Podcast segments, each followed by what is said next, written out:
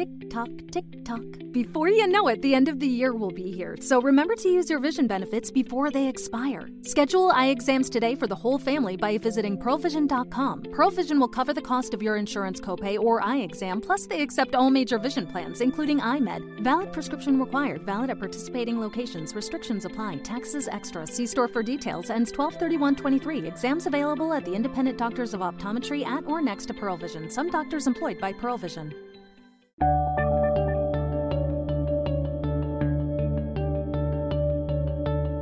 Muy buenas, bienvenidos a Lactando, capítulo 16 del 10 de diciembre de 2015.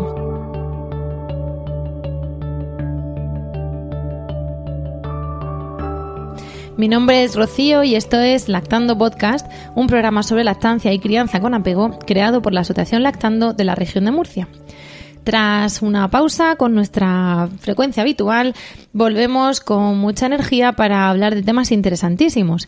Hoy tengo a mi lado y enfrente en concreto, desde, desde otra sala de, grabación, desde la que a lo mejor oís un hámster en una rueda, no os preocupéis, no es sonido de grabación, es normal.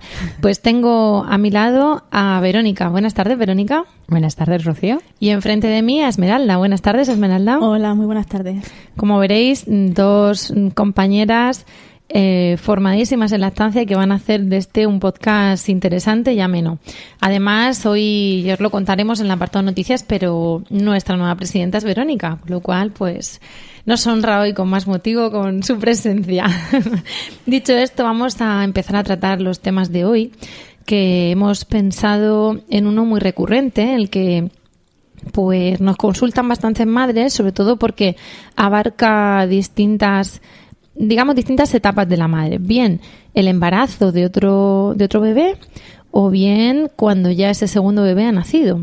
Y, estoy hablando precisamente de un tema que, que tratamos, en fin, del tema estrella, que es dar pecho. Es decir, de la lactancia cuando una está embarazada, de otro bebé, evidentemente, y cuando ese bebé ya ha nacido y el primero sigue mamando, que se llama lactancia en tándem como hay muchas, muchos casos, y hay tantos casos como madres, como hay muchos falsos mitos, como hay además muchas opiniones y, y mucho, muchas presiones, pues hemos venido hoy a desterrar todo eso, ya que entre mis compañeros y yo, pero sobre todo ellas, pues nos ilustren un poquito de ese tema. Así que os doy la palabra y empezamos. Esmeralda. Hola, buenas tardes. Pues sí, la verdad es que eh, el tema de, buscar un embarazo cuando ya se tiene al primer bebé eh, es bastante frecuente porque sí que estamos notando que muchas madres cada vez retrasan más eh, el momento de quedarse embarazadas.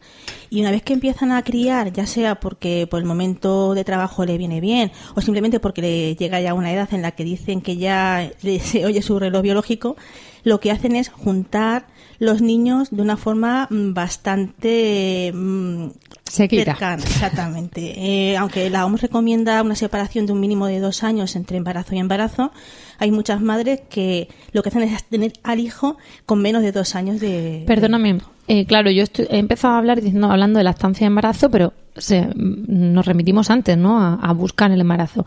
La OMS recomienda distancia de dos años entre los dos partos entre el, o entre el parto del primero y quedarte embarazada del segundo. El parto del primero y quedarte embarazada del segundo, que se supone que, es se lleve más mínimo dos años, y nueve meses. Sí, lo ideal sería eso mm, porque así a la madre le da tiempo a recuperarse plenamente del siguiente embarazo, para mm, tener el siguiente embarazo y todo sería bastante más sencillo de llevar, aunque no por eso puede, tienes que retrasarlo tanto si tus deseos no son así. Tú te puedes quedar perfectamente embarazada estando dando de mamar a tu primer hijo. Ahora yo te pregunto, que no tiene relación con esto, pero no, no es exactamente relacionado. Bueno, en fin, yo te lo pregunto y ya me dices tú. Em, precisamente una de las cuestiones que se dicen en cuanto a la lactancia demanda es que se produce una situación de amenorrea o de ausencia de regla y que una de las, mm, digamos, bases cavernícolas, por decirlo de alguna manera. Es decir, su fundamento biológico y, antiguo de eso es que eh, de esa manera el organismo hace reservas de hierro y que además pues la madre se centra en el cuidado de un primer bebé como diciendo, che, todavía no estás lista para tener otro. ¿Qué pasa? Que partiendo de que la lactancia es como tiene que ser, a demanda, tal, tal, tal, Incluso en esos casos, igual que hay madres que en dos años no vuelven a tener la regla, en dos años desde el nacimiento del bebé, hay otras que a los tres meses la tienen. O a los 40 días. De o a los 40. Y entonces, claro, te dicen, mm, vamos a pensar que ni los dos años ni los 40. Al año, 13 meses, 15 meses, vuelve la regla, con lo cual tu organismo te está diciendo, oye, ya, ya estás lista. Y lo enlazo con otra cosa. Mm, la OMS, por suerte o por desgracia, da pautas a nivel mundial. Igual que da tablas de crecimiento de niños, da pautas y creo yo, con todo el respeto del mundo, que no será lo mismo la nutrición, las reservas de hierro y las no sé, vitaminas y elementos esenciales que tome una mujer y su forma de pararse, descansar o lo que sea, aquí que en Etiopía. Por eso la OMS se encarga de hacer unas pausas a nivel mundial, unas pautas, perdón, a nivel eh, mundial. Eh, luego, cada familia y cada persona debe de buscar su, camino para elegir qué es lo mejor para ella misma porque como bien has dicho, aunque se recomienda un mínimo de separación de dos años entre un buscar un embarazo y el siguiente, yo había visto año y medio en algunos sitios. normalmente las últimas actualizaciones son de dos años. Sí, no, si no digo que no sean dos, sino que donde he visto, están no se han actualizado, que Pero también es porque cada vez, sobre todo en, en, las zonas industrializadas, los partos son más medicalizados. Incluso ahí llegan llega, hay determinados tipos de partos en los que sí que es peligroso juntar demasiado los partos. Como bien has dicho, las cesáreas suponen un pequeño riesgo para el siguiente parto si están demasiado cerca se puede romper el útero y ya no es tan solo mm, en el que la mamá vaya a estar mejor físicamente, sino que el parto, el momento del parto mm, va a ser menos peligroso. ¿De acuerdo? Otra cosa que tenemos que tener en cuenta, no solamente la regla nos indica la aparición de la menstruación, eh, que el cuerpo ya está preparado para mm, acoger una nueva gestación, es que hay muchas mamás que están ovulando y pueden quedarse embarazadas sin que el periodo haya hecho su aparición.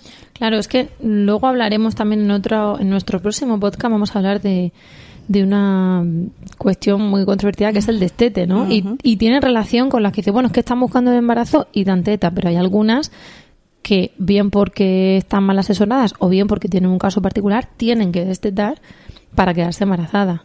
Pero por norma, por regla general, no hay que destetar para quedarse embarazada, sino que tú puedes ovular por supuesto. y no haber visto la regla y quedarte embarazada. Y, solapar los dos embarazos con ausencia de regla en medio. Por supuesto, sin ningún tipo de problema ni interferencia, ni para la mamá, ni para el bebé que se está gestando, ni para el hermanito mayor que sigue tomando pecho.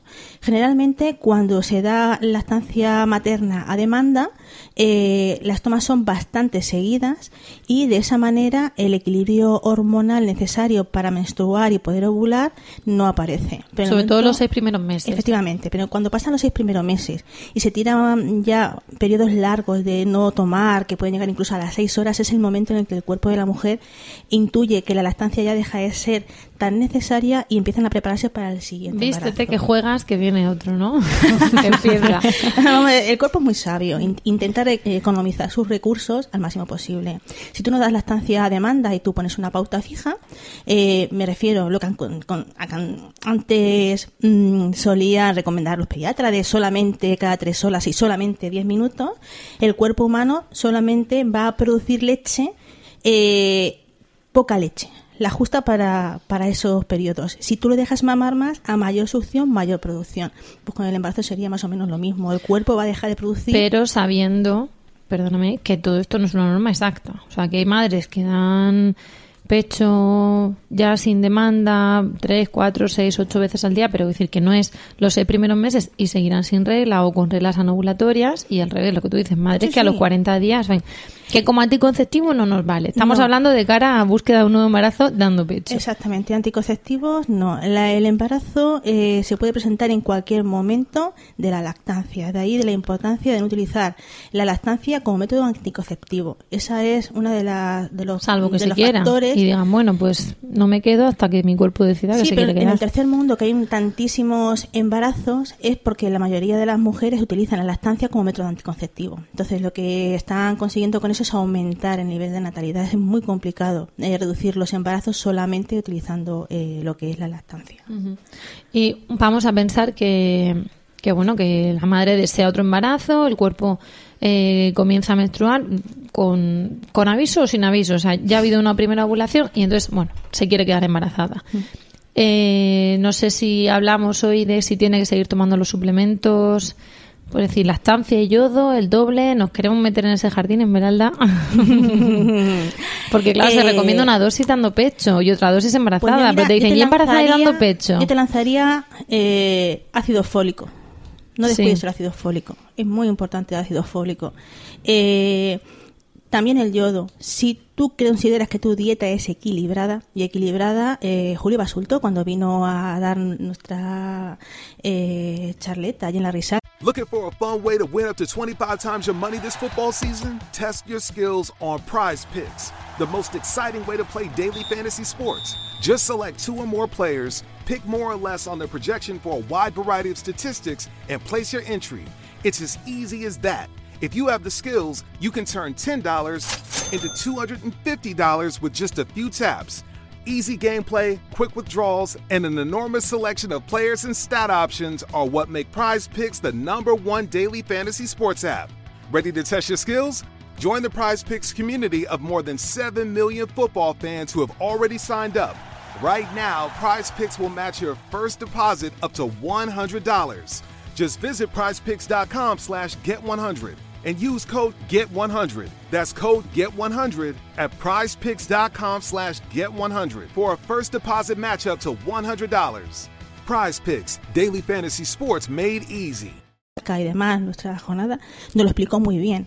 Si tú tienes una dieta totalmente equilibrada y realmente eres consciente de que así es, no tienes por qué molestarte de los suplementos. Pero hoy en día, ¿quién es la persona que trabajando fuera de casa, con el estrés que tenemos, eh, está segura al 100% de que su cantidad de yodo es adecuada y su cantidad de ácido fólico también lo es? No, además que te dicen no sé cuántos gramos de pescado al día. Claro, tú no, tú no pesas la... ¿Verdad? Es decir, Claro. a ti te dicen dos veces pescado a la semana. Pues tú tomas dos veces pescado a la Claro, semana. Tú sales yodada, Pero vale. no sabes exactamente cuántos gramos de pescado mm, te has comido y cómo repartirlos en los siete días. Pues ante la duda, continuamos con nuestro, con nuestro complemento que debe ser debidamente pautado por nuestro ginecólogo. Desde antes del embarazo. Normalmente eh, se- el tomar antes ácido fólico es para asegurarnos de que nuestros depósitos son los adecuados. adecuados. Entonces, eh, siempre ¿Por si dando pecho se tipo- los ha tomado el anterior bebé o por no, si nuestra porque dieta... también nosotros gastamos ácido fólico para formar nuestros glóbulos rojos y eh, necesitamos saber que tenemos suficiente cantidad para que nuestro bebé tenga esa cantidad suficiente para seguir Como cualquier embarazo, entonces. Efectivamente, no hay que tomar ni más ni menos precauciones que, que no estando dando pecho. Simplemente hay que tener un poquito de sentido común. Si tú no estás eh, segura de que estés tomando todo el aporte mm, necesario para asegurarte que tengas una buena depósito para afrontar un embarazo, tomas tu complemento y lo consultas de forma adecuada o con tu médico de cabecera o con tu ginecólogo, que son las personas que mejor te pueden guiar en ese aspecto en concreto. Vale, entonces vamos a pensar que eso, que estamos buscando embarazo, que tenemos la regla, que mantenemos relaciones, que estamos dando pecho y que eso da como fruto pues un embrión fantástico que se está desarrollando en nosotras y que, y que va a tener que luchar con su hermano por la teta, pero desde el minuto uno, mm, porque estamos embarazadas y seguimos dando pecho. ¿Eso tiene algún problema? Mm, no está luchando. Bueno, es un decir, es que es, vamos a ver, están las antiguas creencias antes cuando una se quedaba embarazada dejaba de dar teta a lo que estuviera dando teta. ¿Qué pasa? Que parece que era, no, no, es que tú tienes que reservar ya tu- tus energías y todo por el, por el Pues, nuevo bebé. Entonces, por que- eso digo que ha- hay un gasto calórico con la lactancia y, y el bebé está ahí, y están las náuseas y los vómitos y todas esas cosas. Y antes, claro, es que a ver, antes a la madre se le daba un caldo de recién parida por todo darle a la pobre con, con las anemias para que se recuperase. Estamos hablando de que esto ha cambiado mucho, pero hay cierta tradición mm, verbal que se transmite y, y tenemos que luchar con eso, ¿no? Entonces, por eso yo estoy haciendo preguntas así un poco para Sí, sí. amplio espectro, para El que nos lo dejéis todo clarísimo. A ver, eh, yo diría que ese hermanito no tiene que luchar, sino que puede ser un aliado. Él va a ir a su bola. Sí, Él va a pero, crecer ahí dentro de su a ver, bola. en esto, para mí lo más importante me parece es el, el- la diada mamá-bebé, la de siempre. O sea, lo importante es que la mamá quiera seguir manteniendo esa lactancia y que haya un niño que la acompañe. Eh, mm, como ya hemos hablado, no, es, mm, no le está supliendo esa leche que necesita. Es decir, no hay un niño grande que le está quitando el alimento, ni al que está en la tripa, ni luego cuando está fuera. Va a ser a costa de más esfuerzo de la madre en el sentido de que tendrá que descansar más o comer o decir, la lactancia a veces una, una panza de mamar cansa. Se Pero- queman calorías y es un, un sobreesfuerzo al organismo de la madre.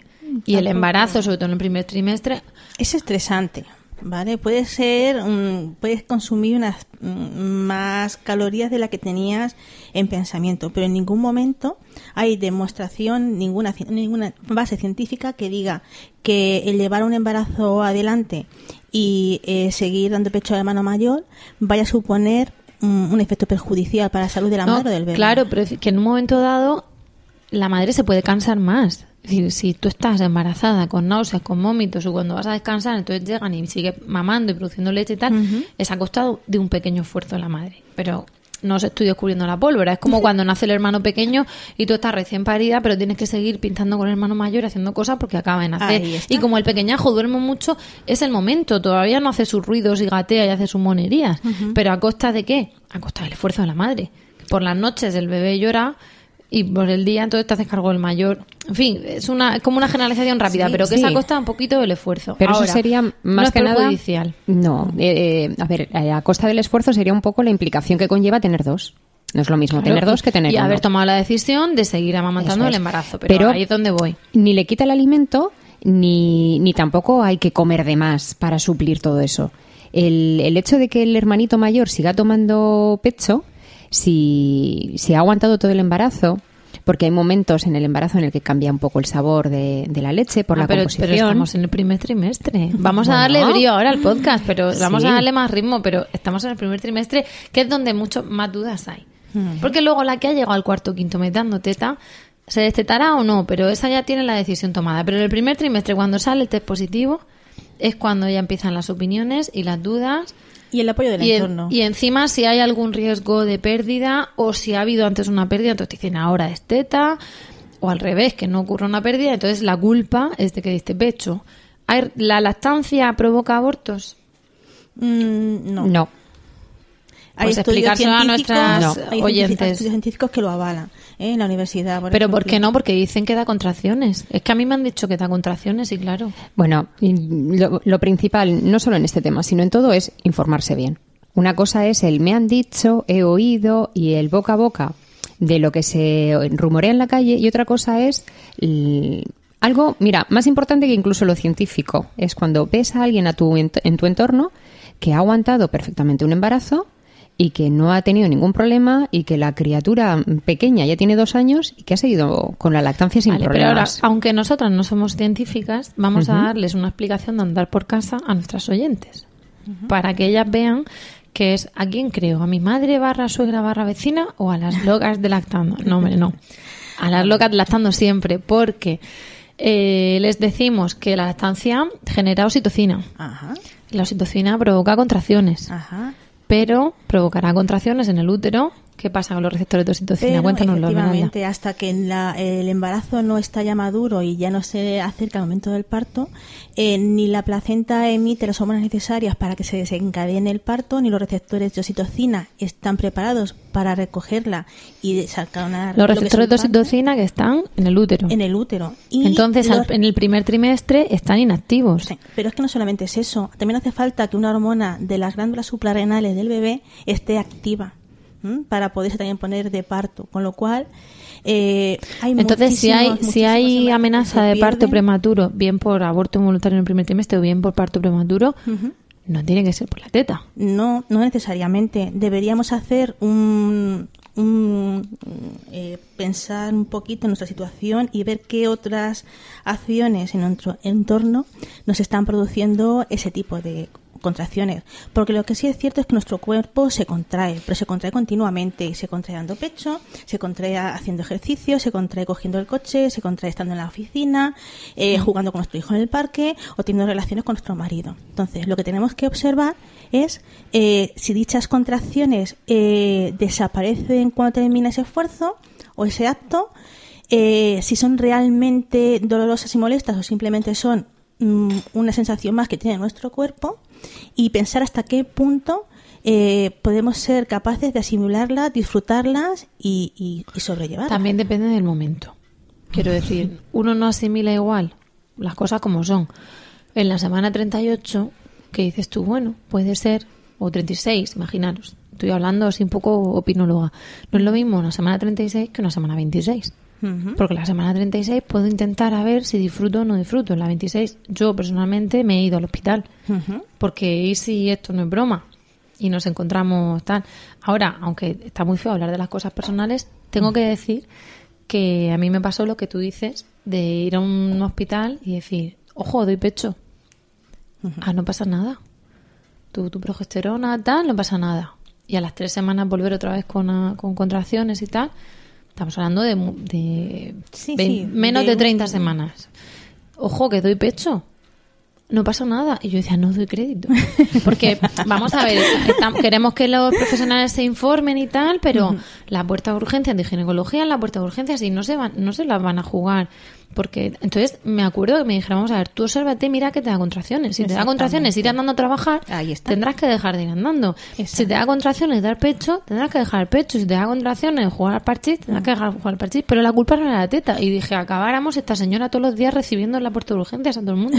no, claro. Porque es que muchas veces es- vamos, me chocó para favorablemente. Y en- relacionamos ideas que no son del todo ciertas. Mm, hay muchas cosas que nos pueden dar contracciones. Lo que sí que es cierto es que du- durante lo que es la actividad física del día a día, eh, a no ser que sea una molestia realmente mm, fuerte, tú es que ni lo percibes. Pero cuando tú te paras a disfrutar del ratito de dar teta con tu hijo, ya sea porque está, ha llegado a casa y es el final del día, de un día cansado donde has tenido que hacer un montón de cosas, ¿Te preocupas por tu familia? Entonces, ¿por qué darles solo huevos ordinarios cuando pueden disfrutar de lo mejor? Eggland's Best, los únicos huevos con ese delicioso sabor fresco de granja, además de la mejor nutrición, como 6 veces más vitamina D, 10 veces más vitamina E y 25% menos de grasa saturada que los huevos regulares, además de muchos otros nutrientes importantes. Así que, dales los mejores huevos. Eggland's Best, mejor sabor, mejor nutrición, mejores huevos.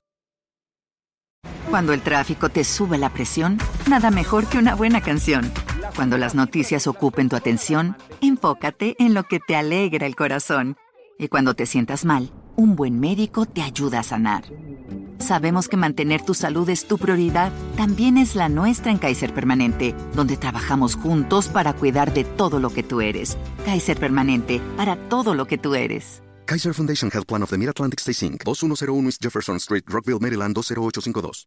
O bien porque sim- simplemente te has sentado en el sofá y estás descansando un ratito, compartiendo un rato de teta con tu hijo, es cuando realmente percibes todas las sensaciones que hay en tu cuerpo. Cuando te has parado, claro. Eh, entonces, para, para terminar el primer trimestre sabemos que no causa abortos y que esas contracciones ocurrirán, pero cuando el útero pueda recibir esa oxitocina. ¿no? Efectivamente. Entonces, lo que vamos a hacer es, el embarazo sigue adelante, quizá hay un cambio en el segundo trimestre, lo vamos a ver, pero vamos a hacer una micropausa porque eh, sabéis que en los últimos podcasts os he ido eh, hablando de Lulu Ferris, entonces este podcast no va a ser menos.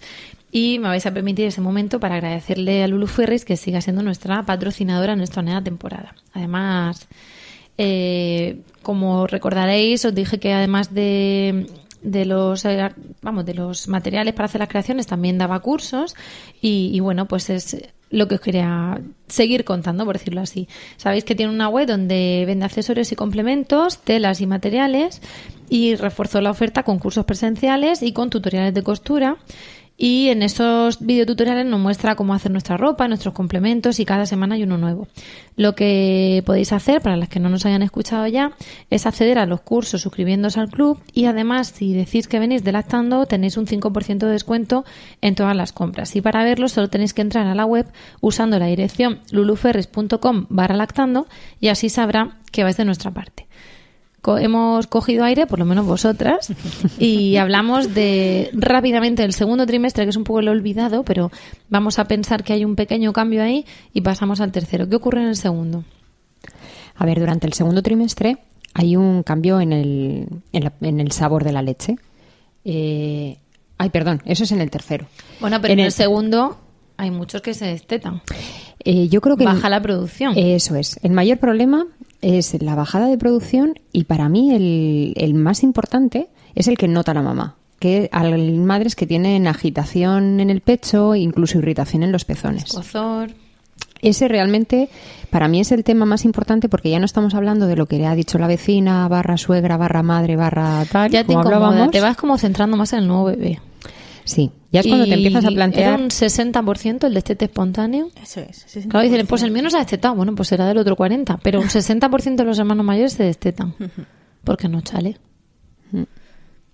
Y entonces, ¿qué pasa? sale menos cantidad, entonces el bebé está más tiempo enganchado, la madre ya va viéndose más cansada, ya se va haciendo más latente el embarazo, ya no lo tienes mm, que contar, ya se sabe que estás embarazada en el segundo trimestre, ya es más aparente. Entonces eh, se va tomando más conciencia de que se va acercando ya eh, el tercer trimestre que pasa en un suspiro. Cuando te quieres dar cuenta, no, si todavía me queda. Y cuando te quieres dar cuenta ya estás con la bolsa preparada por si, por si se adelanta, ¿no? Entonces, eh, lo primero yo diría estar bien informados. Lo segundo, escuchar el cuerpo, que ya habéis hablado de, de que la mamá ya va valorando determinados síntomas. Y sobre todo, el respetar, ¿no? Si, si esa mamá se siente cansada o que no le apetece o que se siente irritada o... Y si no quiere, pues hablarlo con, con, el, con el otro bebé.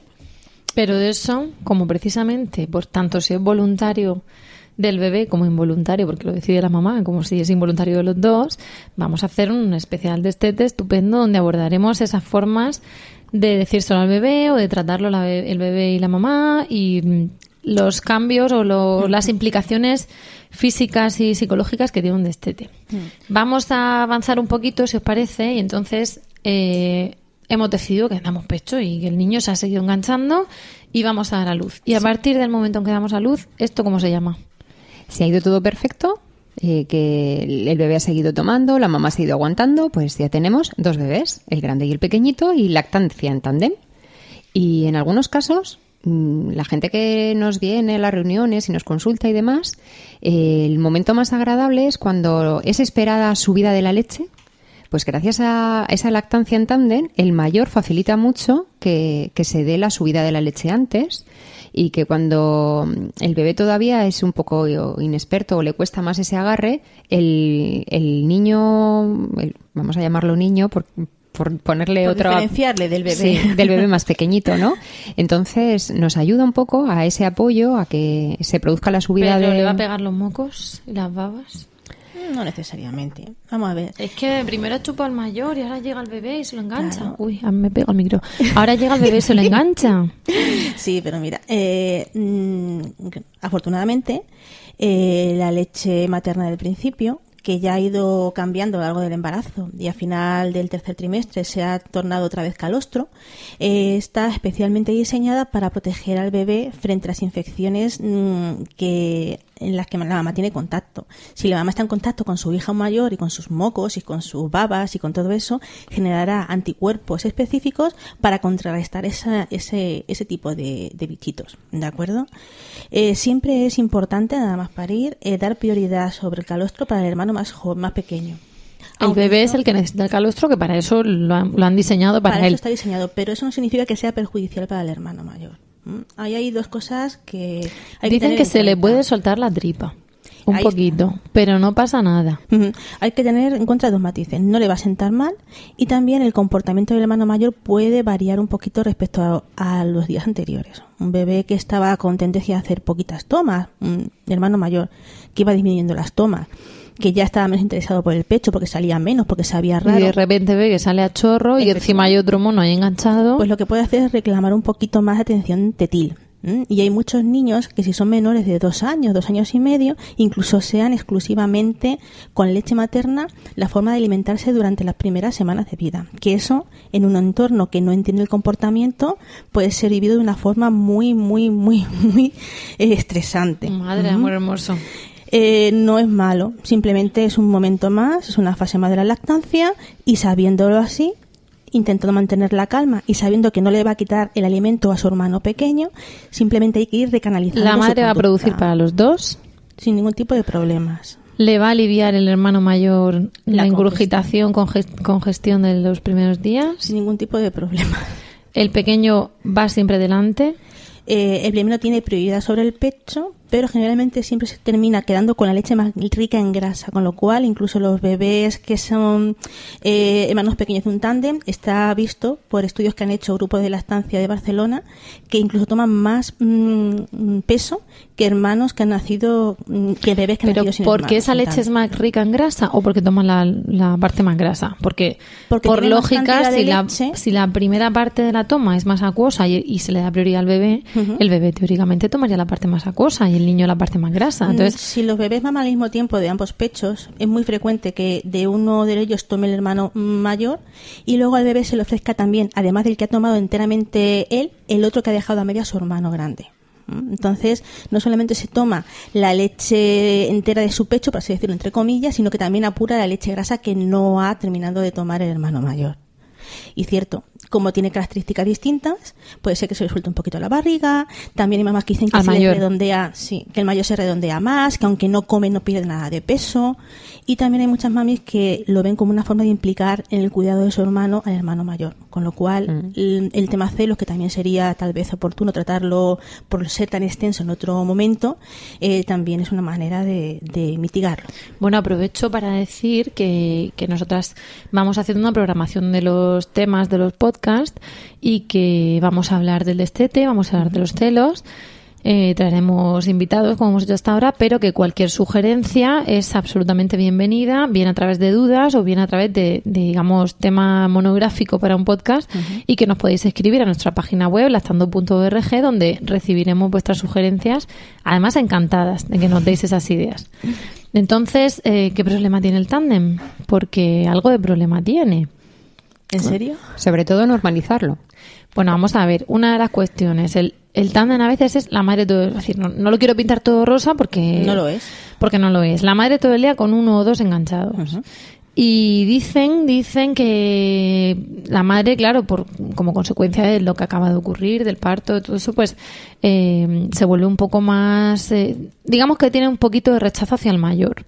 Un rechazo involuntario, un rechazo quizá fisiológico barra hormonal, pero claro, al final tendemos a proteger al- a la cría recién nacida, Al ¿no? más débil. somos animales, eh, protegemos a la cría recién nacida, el mayor hace encima una regresión que te puede producir cierto rechazo y además estás agotada, ¿no? Y es como, bueno, si tú ya eres mayor, eh, Bueno, eso ocurre, ¿no?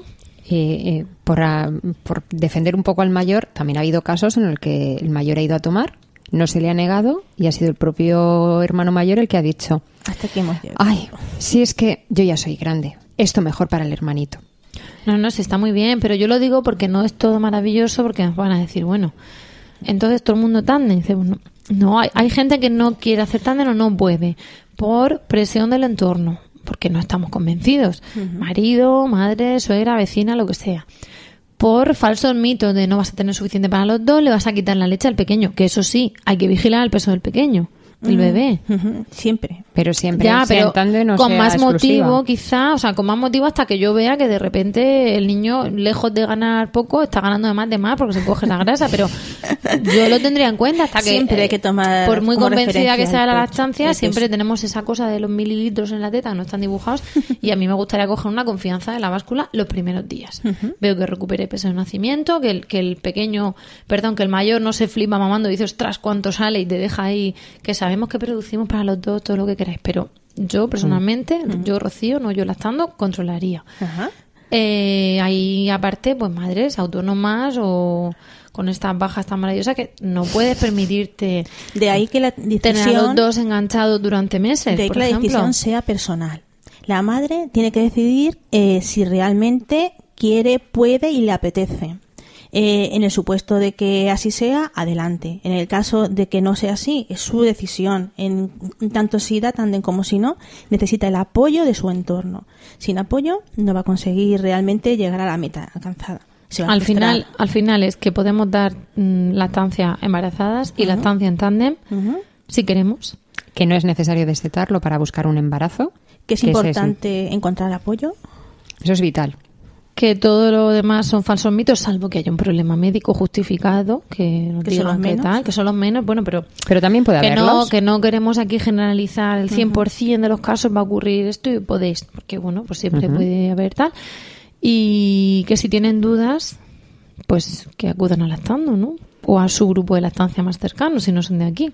Sería lo ideal, antes de dar a luz a su segundo bebé, que se acercaran a alguna reunión de grupo de apoyo de cualquiera de los grupos de la provincia. Y si pueden, que avisen. Y que porque en un momento dado, esas mm, vocales pueden consultar o pueden traer en especial alguna madre que haya hecho tándem, como cuando viene alguna madre embarazada de gemelos o de mellizos y contacta con alguna madre colaboradora que no es vocal, pero sabe que cuando hay algún mellizo le, le pueden Sí, porque muchas veces las posturas son distintas a lo mejor que si con uno solo te pueden dar ideas y tú puedes adaptar esas ideas a tu situación. Y hay una serie de preguntas que realmente no te van a salir hasta el momento en, en el que las encuentras. Y esa mamá que ya ha pasado por ellas te las va a exponer antes de que a ti te surjan. Eso va a ser información para que tú no tengas problemas en el momento de su aparición. Al final la clave es la información, información. y luego la libre decisión, que es como todo. Entonces, eh, si os parece, vamos a terminar aquí el tema. Y, y bueno, antes de cerrar, pues os he dicho que estábamos aquí con Verónica, que era nuestra presidenta. Como Lactando es una asociación, pues tiene cambios en, en su composición, en su junta directiva y, y os informamos, ¿no? A las socias en su en su asamblea y a las no socias, pues ahí tenéis a vuestra disposición nuestra página, pues también ahí tenemos quiénes, quiénes son vocales de cada sede, quién es presidenta y quién es vicepresidenta y todo eso. Y os animamos a que nos visitéis y veáis la página y así os enteréis de, de cómo funciona esto, porque al final somos, pues eso, una asociación con nuestras normas, nuestros estatutos, nuestro reglamento y, y que, como hemos dicho muchas veces, eh, al ser sin ánimo de lucro, pues se nutre de las aportaciones voluntarias en forma de cuota de socia que quiera hacer cada una. De tal forma que la que quiere, la que está agradecida, la que en su momento pidió ayuda y se la dieron, la que decide eh, participar, pues si quiere se hace socia por 25 euros al año y, y nada, y está informada de las actividades, invitada a las conferencias y charlas que, que dan los profesionales. No vamos a hacerte ninguna entrevista, Verónica, pero vamos, porque tenemos compasión, no por otra cosa. Y, y lo que vamos a hacer es ir terminando, pero eh, en el minutito que nos queda, eh, sí que quiero que nos digáis alguna pauta para evitar que al niño le mojen el chupete en la copa de sidra estas navidades. Uh. o que le den. Y en solo un minuto, toma gamba dale Uf. que chupe la gamba a sí. este bebé de cinco meses. Vienen las Si no, el navidades. merenguito. vamos a estar con toda la familia. La familia es maravillosa casi siempre. Una cosa rápida un consejo. Es el primer año que está el bebé. El año pasado estábamos embarazadas ahora está el bebé. Mm, a ver, yo lo primero que déjamelo a mí que es tú ya que- lo has tenido. Bueno, yo siempre considero que lo importante es la mamá y el bebé y el papá, ¿vale? Pero es el único año en el que nosotros somos, eh, tenemos el primer año de nuestro bebé. El resto tiene todo el resto del año para darle la comida, para darle. Entonces, Y para correr y romper las figuritas que tenga tal, ¿no? Que ya te vas a hinchar que vas a por aquí por la casa. bueno, eso ya, ya Sí, implica pero- algo más. Pero que la dile tú a un abuelo, a una abuela, a una tía, que ese primer año lo tienes tú en el fular metido. Bueno, a ver, no podemos cambiar el entorno, ni tampoco acondicionarlo a nuestro capricho y características por una cena.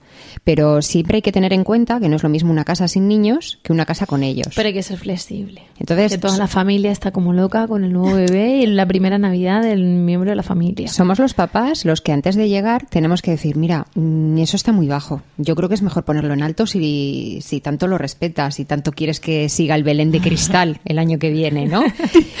Eh, somos nosotros los que, bueno, como es un rango muy amplio de edades, por in- introducir un poquito diferentes situaciones que nos podemos encontrar, somos los papás los que estamos más tiempo generalmente con los bebés y somos nosotros los que tenemos que contar eh, qué puede estar condicionado o no para el peque, ¿no?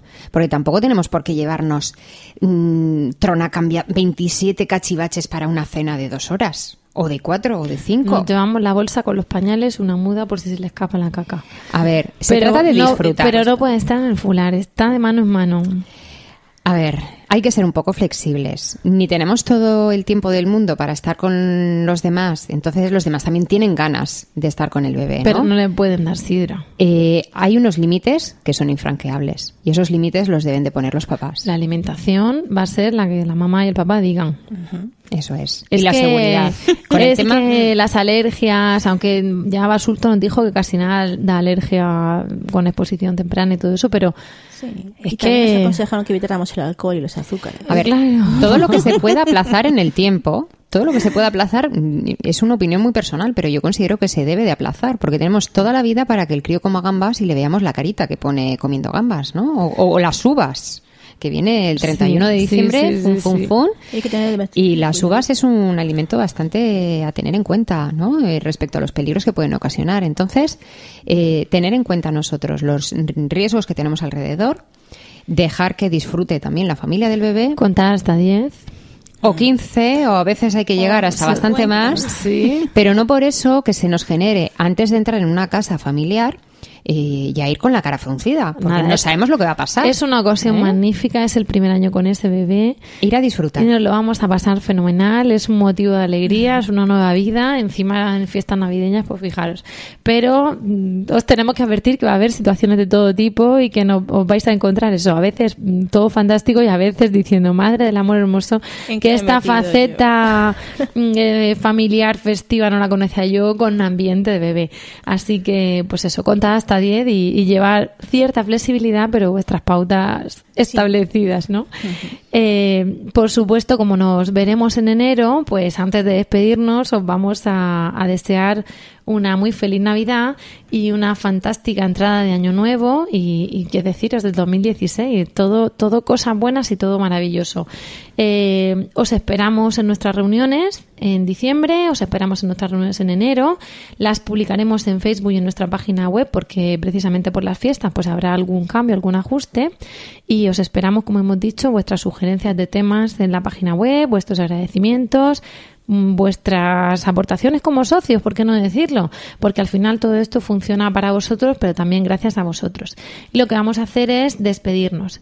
Hemos llegado ya al final del podcast y os damos las gracias por el tiempo que habéis dedicado a escucharnos y esperamos de corazón que os haya resultado entretenido y de utilidad.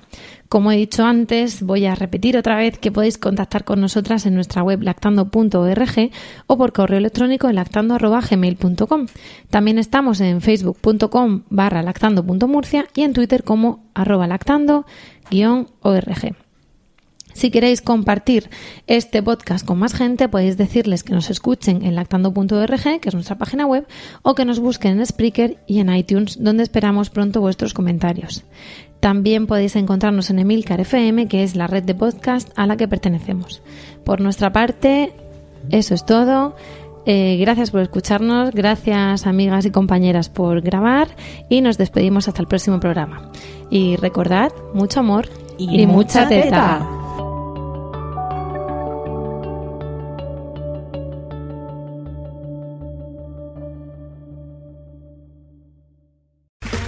Okay, round two. Name something that's not boring. laundry? Ooh, a book club. Computer solitaire, huh? Ah, sorry, we were looking for Chumba Casino. That's right. ChumbaCasino.com has over 100 casino style games. Join today and play for free for your chance to redeem some serious prizes. ChumbaCasino.com. No purchase necessary. Void where prohibited by law. 18 plus terms and conditions apply. See website for details.